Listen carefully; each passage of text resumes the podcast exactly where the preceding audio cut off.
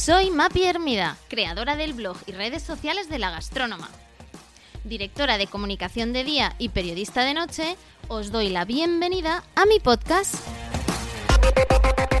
Un espacio donde periódicamente compartiré mesa para dos con personas que me inspiran y de las que aprendo cada día. ¡Comenzamos! Hola a todos, hoy tengo conmigo al chef al frente del grupo Lancha, Nino Redruello, y parte de una familia que ya es historia viva de Madrid. Hola Nino, ¿cómo estás? Muy bien, Mapi, ¿qué tal? Oye, he decidido invitarte a este podcast. Eh, la vocación no era eh, entrevistar personas del mundo de la gastronomía, sino ampliar mi campo de visión. Eh, pero, pero es cierto que de vez en cuando pues voy trayendo algunas personas que sí que me inspiráis. tuvo, estuvo por aquí Verasategui ha estado también Yoyo Morales, bueno, eh, algún que otro chef y, me hacía especial ilusión tenerte porque eh, cada podcast que grabo siempre empieza con una pregunta y es, eh, recomienda un restaurante, ¿no? Independientemente de que traiga un psicólogo o traiga un historiador o un artista. Y el restaurante que más se ha mencionado ha sido Fischmuller. ¿Sí? sí, sí, sí, sí. Qué guay. Recomendado por eh, personas, bueno, de, de, de, todo, de todo tipo, así que he dicho, bueno, pues tengo que traer al artífice y creador de, de Fischmuller al, al podcast. Nino, yo te preguntaría a ti, yo te preguntaría a ti, eh, ¿qué restaurantes nos recomendarías eh, eh, para empezar el podcast que no sean tuyos? Porque el resto del podcast vamos a hablar de los tuyos, pero ¿en pues, cuáles te pues dejas ver, cuáles te gustan? Eh, bueno, yo creo que es algo demasiado poco o mucho menos de lo que yo querría a cenar y a comer. Me escapo poco, la verdad. Pero mm, o sea, hay sitios que me encantan en Madrid, como la Bien Aparecida y todo lo que hace Paco Quiros del Grupo Cañadío, o ir al Filandón los domingos y todo lo que hace Diego de Colonisas es fantástico. O hay momentos también para ese momento Sandro o Calle Jorge Juan, ¿no? Yo creo que es lo bonito que mm, eh, hay momentos y momentos para todo en la hostelería hay momentos en los que tratas de ser muy feliz en una tabernita o en algo muy gastronómico o en algo muy festivo, ¿no? Eh, Sacha a mí me apasiona, creo que estar comiendo en Sacha es de los sitios que más felices me han hecho nunca. O en Barcelona hay un sitio que se llama Ultramarinos Marín, que estaba en esa barrita tomando cañitas con mi compadre el guaje y tiene una alta gastronomía y una artesanía increíble y cada bocado era un de, de, volverte loco, ¿no? Entonces, bueno, eh, me gustan desde los sitios muy grandes y muy normales y donde ocurren cosas muy chulas a pequeños bistros o sitios chiquititos de grandes cocineros, ¿no? Eh, yo creo que de los sitios que más me gustan es Sacha, probablemente sí. Bueno, Sacha también había salido mencionado en alguno que otro, que otro, que otro capítulo. Nino, la historia empieza eh, por eh, Benigno Redruello, así lo cuentas en, en, el libro Las recetas de la ancha, eh, ese viaje por los fogones. Em, bueno, de, ¿dónde estabais? ¿Dónde estás ahora? ¿Y cómo ha sido todo este viaje? Cuéntanos. Pues, em, a ver, este es un viaje ya largo, son cuatro generaciones. Eh, desde a, nosotros, el otro día lo hablábamos en lo de tapas y lo hemos escrito, que eh, nuestros padres y nuestros tíos nos han contado todos los domingos, todos los domingos el, todas las historietas de nuestra familia y nos han calado muy profundamente a mí y a, y a mí y a mis hermanos. Y entonces eh, nosotros nos hemos vuelto un poco obsesivos por todos los valores de la familia, todo lo que sufrió mi bisabuelo cuando dejó una braña en Asturias y vino a Madrid y, y montó una tabernita de chatos de vinos en la calle Mayor, como mi abuelo vino con 10 años, como mi padre y mis tíos de tabernita de barrio que no entraban ni el barrio, que hacían ceros y ceros poco a poco con el esfuerzo fueron pasando y llegaron a dar el salto a restaurante, ¿no? Y luego ya restaurante, pues un poco de destino con cientos de familias fidelizadas, de una forma súper bonita, súper bonita, ¿no? Con, con ese esfuerzo de mis padres y mis tíos y una generosidad y unos valores súper bonitos. Y ese legado es el que hemos intentado mi hermano Santi y yo, eh, bueno, o, o, nos lo han impregnado de una forma bastante normal, sin, sin, sin hacer nada exagerado, más que bueno, ser ejemplo de ellos, ¿no? Y nosotros lo que hemos hecho es, bueno, intentar, lo primero siempre, no cagar la ancha, o sea, es decir, aquello de la tercera generación es la que se lo carga, pues como mi padre y mis tíos no se lo cargaron, yo siempre he pensado, guau, pues me va a tocar a mí. Y entonces yo estaba muy obsesionado desde niño con no cagarla en la ancha y no fastidiar todo aquel esfuerzo de las tres generaciones anteriores. Y ahora que lo veo con el tiempo, con bastante determinación, empecé mis veranos de mis 15 años, eh, aquel verano mis tres meses en la cocina, mi verano de los 16, de los 17. Luego me fui a estudiar a la escuela de Iriz a San Sebastián, mientras Santi, mi hermano, eh, estudió empresariales y luego la vida nos juntó y empezamos a buscar también nuestro caminito paralelo a la ancha y con aquellas tortillas de Gavino hace casi 18 años y luego, mm, bueno, pues ese Fismuller, la Gavinoteca, esos pasos que hemos ido dándole, porque nos iba apeteciendo crear hostelería como familia súper enamorados de la hostelería, ¿sabes? Que en el fondo lo que nos gusta es, ¿y si hiciéramos esto en este contexto, con este mensaje, con esta forma de expresar la, la cocina, en este en este marco, cómo molaría hacerlo, ¿no? Casi más como, como comensales que como buscar un negocio per se. Y ese camino creo que ha sido bonito mientras mantenemos la ancha, ¿no? Entonces, bueno, estamos en un momento súper bonito dentro de que la hostelería es un momento que aunque hay mucha afluencia de hostelería, sacar los números y bueno, pues hay una serie de, de retos ahora mismo en la hostelería muy grandes, súper nuevos que nunca ocurrían antes, ¿no? pero nuestro momento es un momento de dar gracias a la vida y, trabajarlo mucho. Trabajarlo mucho. Habéis, digamos, pivotado, eh, seguís siendo un grupo familiar, ¿no? Pero ya sois eh, una empresa, tenéis eh, varios restaurantes, un ecosistema grande de proveedores, de, empleados. ¿Cómo se da, cómo se da ese salto, ¿no? De, y cómo, cómo se da, cómo se hace esa evolución. Súper difícil. piensa que nosotros heredamos de mi padre y de mis tíos cada pareja estaba en una tabernita que luego pasan a ser restaurante. Y no hemos entendido más ni éramos capaces de visualizar nada más, porque además heredamos aquello, pues esa hostelería antigua con valores muy bonitos, con constancia, con tesón, con respeto, pero también con unos, yo me he dado cuenta ahora, ¿eh? sobre todo este último año y medio, que esa forma de ver la vida parecía que era la única verdad inmutable que, existía, ¿no? Esa hostelería en la que no hablas con nadie, no te juntas con nadie, no preguntas con nadie eh, y solamente cada socio era el responsable de una casa. Cuando hemos querido crecer, pero ya no nos daban los socios para controlar las casas y decidíamos crecer y éramos incapaces de entender cómo teníamos que organizarnos, que, cómo era la forma de, de, entender una estructura de una empresa, er, éramos absolutamente incapaces, Santi y yo, más que de currar, currar, currar, como hacía mi padre y mi tío, y en esa mm. forma de estar ahí en la sala siempre, mi hermano Santi y yo en la cocina y tal, ¿no?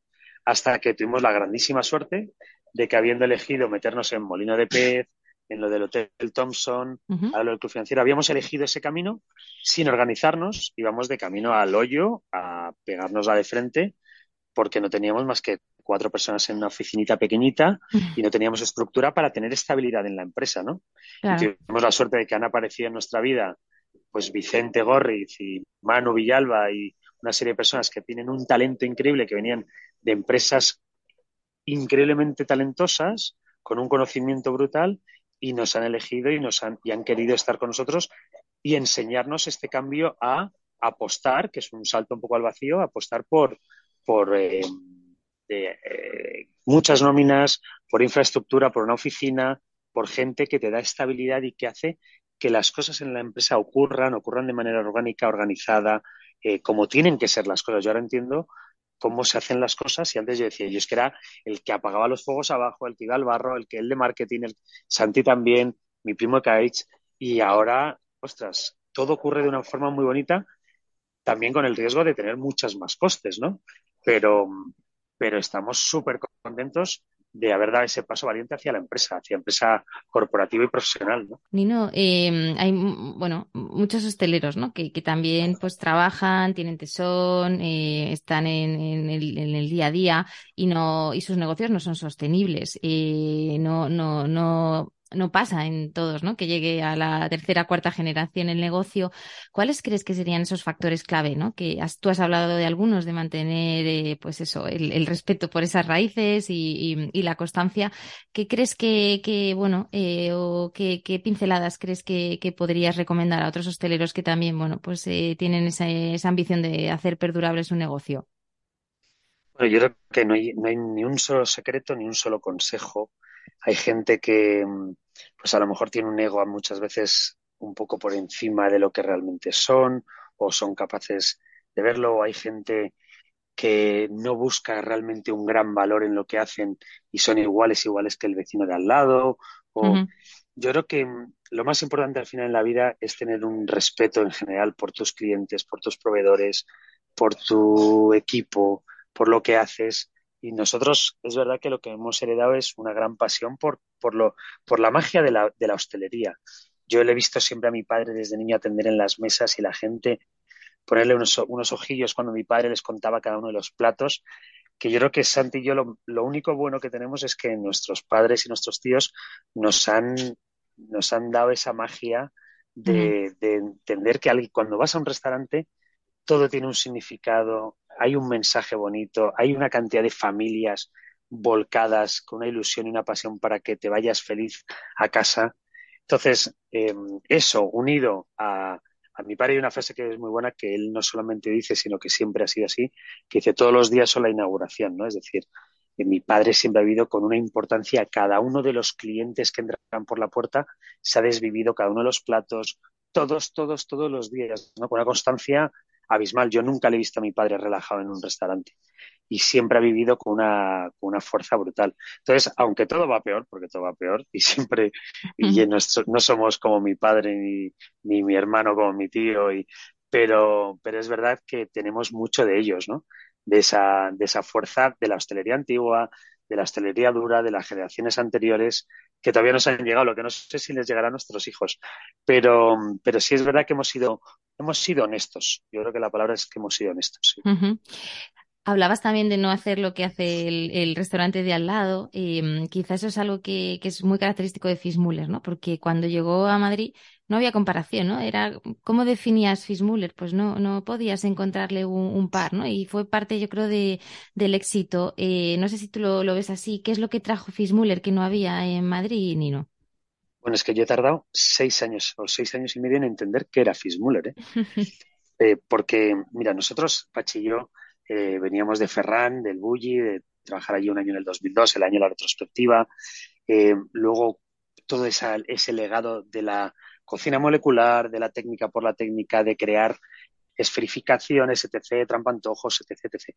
Y Pacho y yo, que ya íbamos cumpliendo años, padres de familia, pues hicimos un viaje con la Comunidad de Madrid, vimos Europa y nos encontramos con esa corriente nórdica de la nueva cocina nórdica que Magnus Nielsen y René arrancaron un poco en un viaje en el 2004 uh -huh. y cómo era un poco la vuelta al contexto que tenían al lado, a la naturaleza y, y, a cocinarla de una manera bastante libre en pequeños bistros y nos enamoramos, luego hicimos más viajes por Europa y, y, y yo me acuerdo que eh, a la vuelta escribí en un papel los adjetivos de por qué nos había quedado, por qué nos habíamos enamorado tan, tan, tan increíblemente de esos Septin en París, de, de Lyles en Inglaterra, uh -huh. de los de Copenhague, obviamente.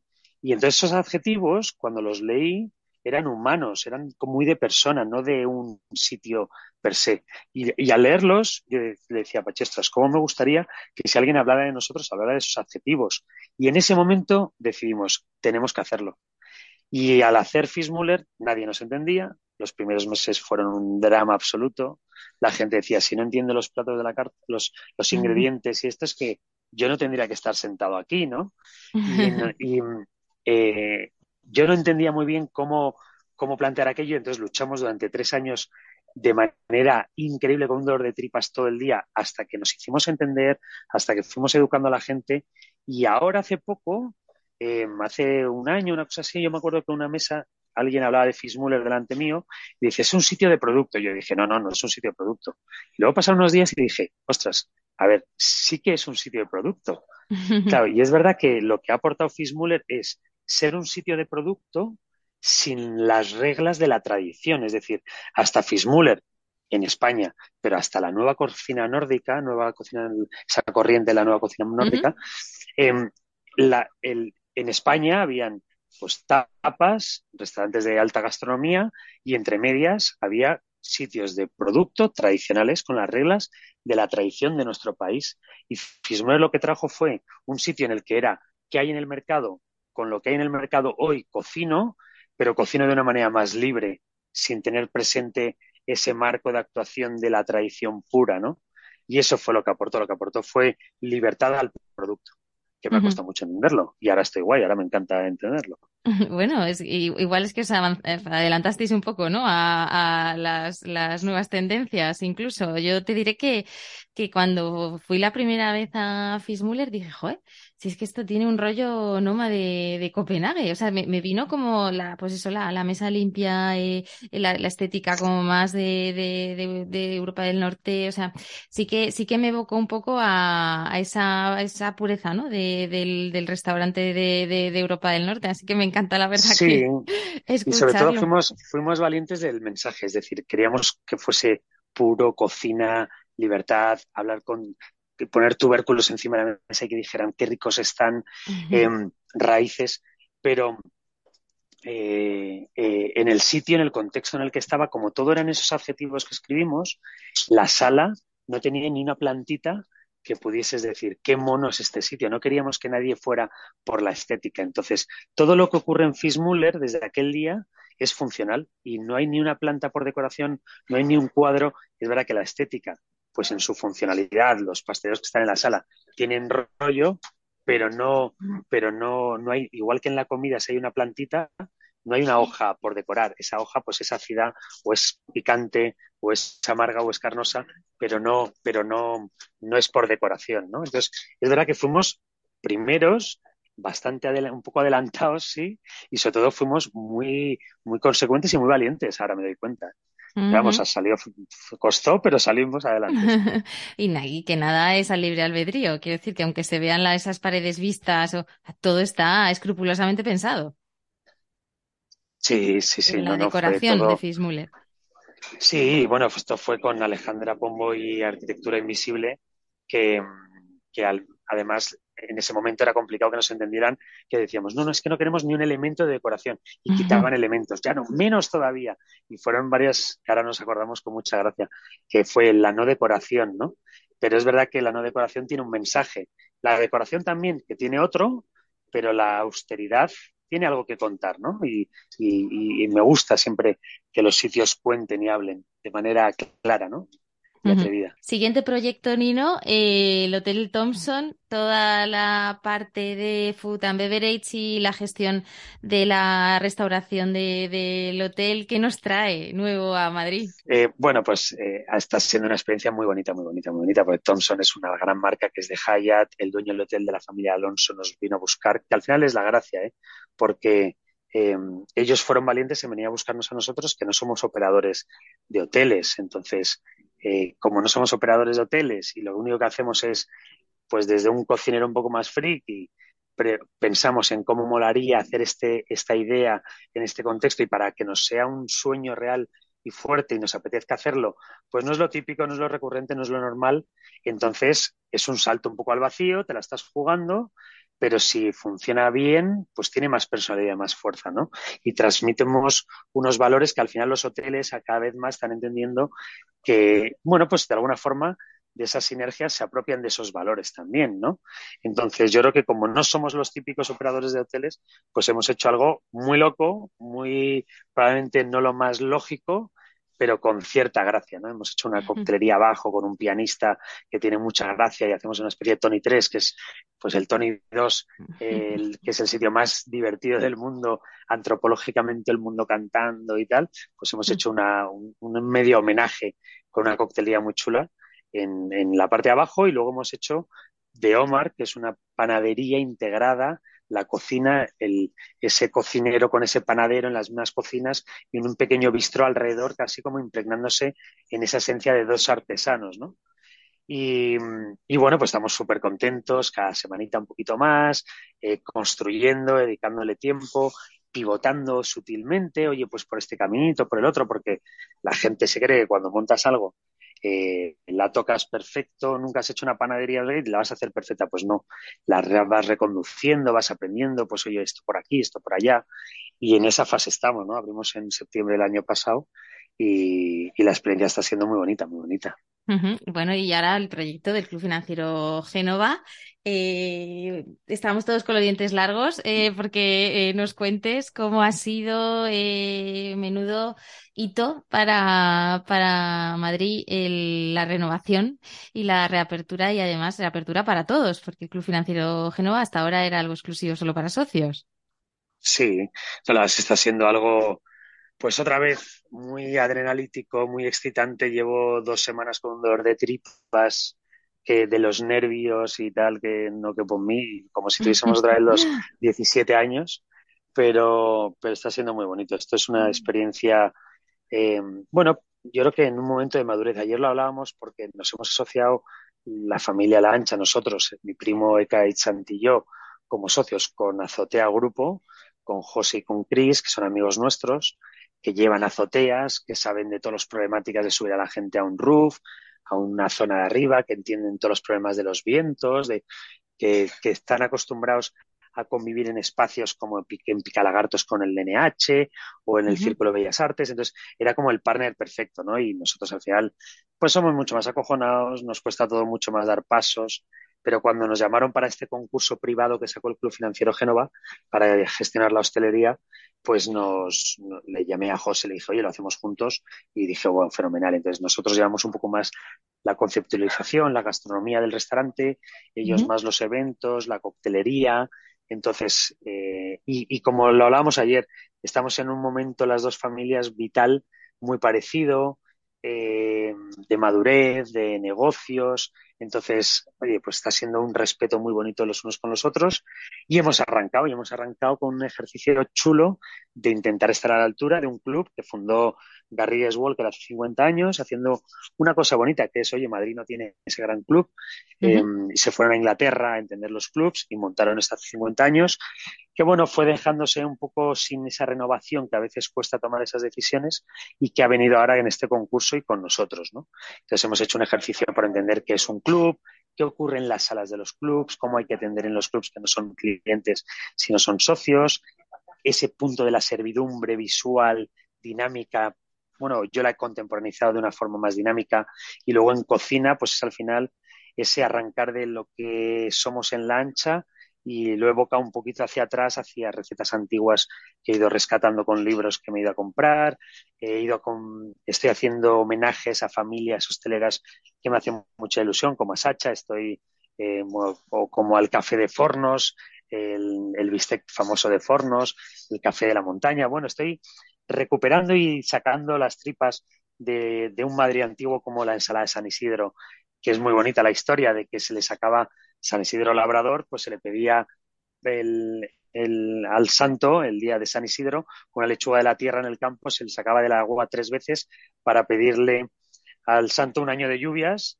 y se, con esa lechuga se hacía una ensalada con aceitunas y tal. Y entonces, bueno, creo que tiene mucha gracia de esencia, que respira muy a club, que respira muy a mi ciudad, a mi país, a la gente, a la cultura. Ahora el otro día hablaba con Julio Miralles para hacer un homenaje a Zalacaín, al primer tres estrellas Michelin de España. Bueno, es una cosa muy bonita, en un contexto diferente, que me divierte mucho, que me parece un reto muy bonito, en un sitio que estoy aquí ahora mismo, con unas vistas muy chulas, ¿no?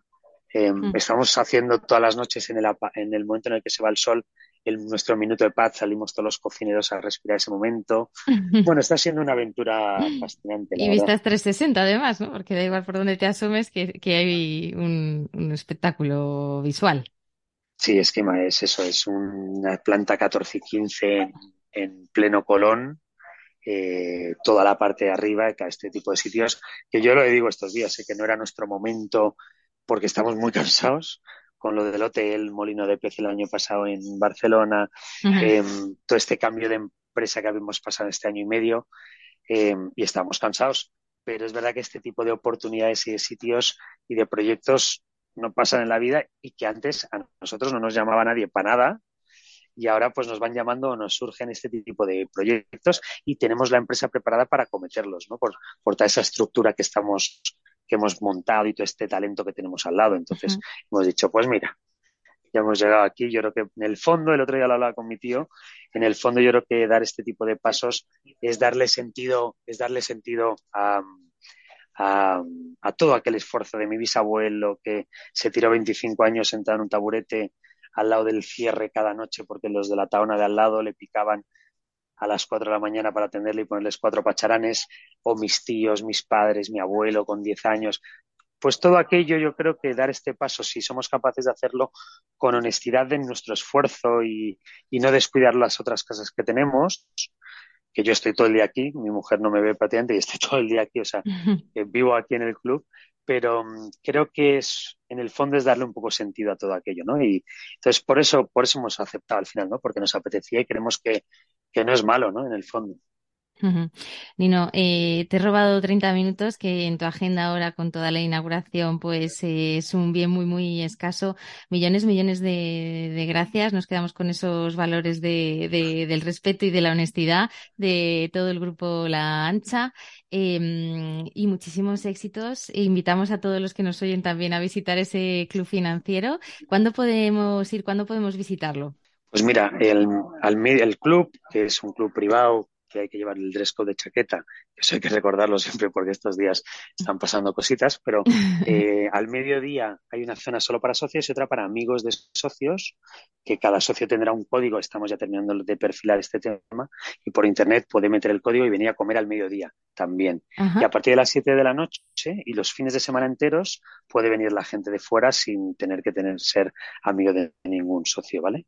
Entonces es un mix entre que respetamos al socio lo que usaba antes, que al final era un socio, es un club financiero más de mediodía, y como no, no lo usaban por la noche y los fines de semana, pues intentamos buscar esa ecuación para nosotros también rentabilizar la inversión y bueno, creo que estamos muy contentos todos, ¿no?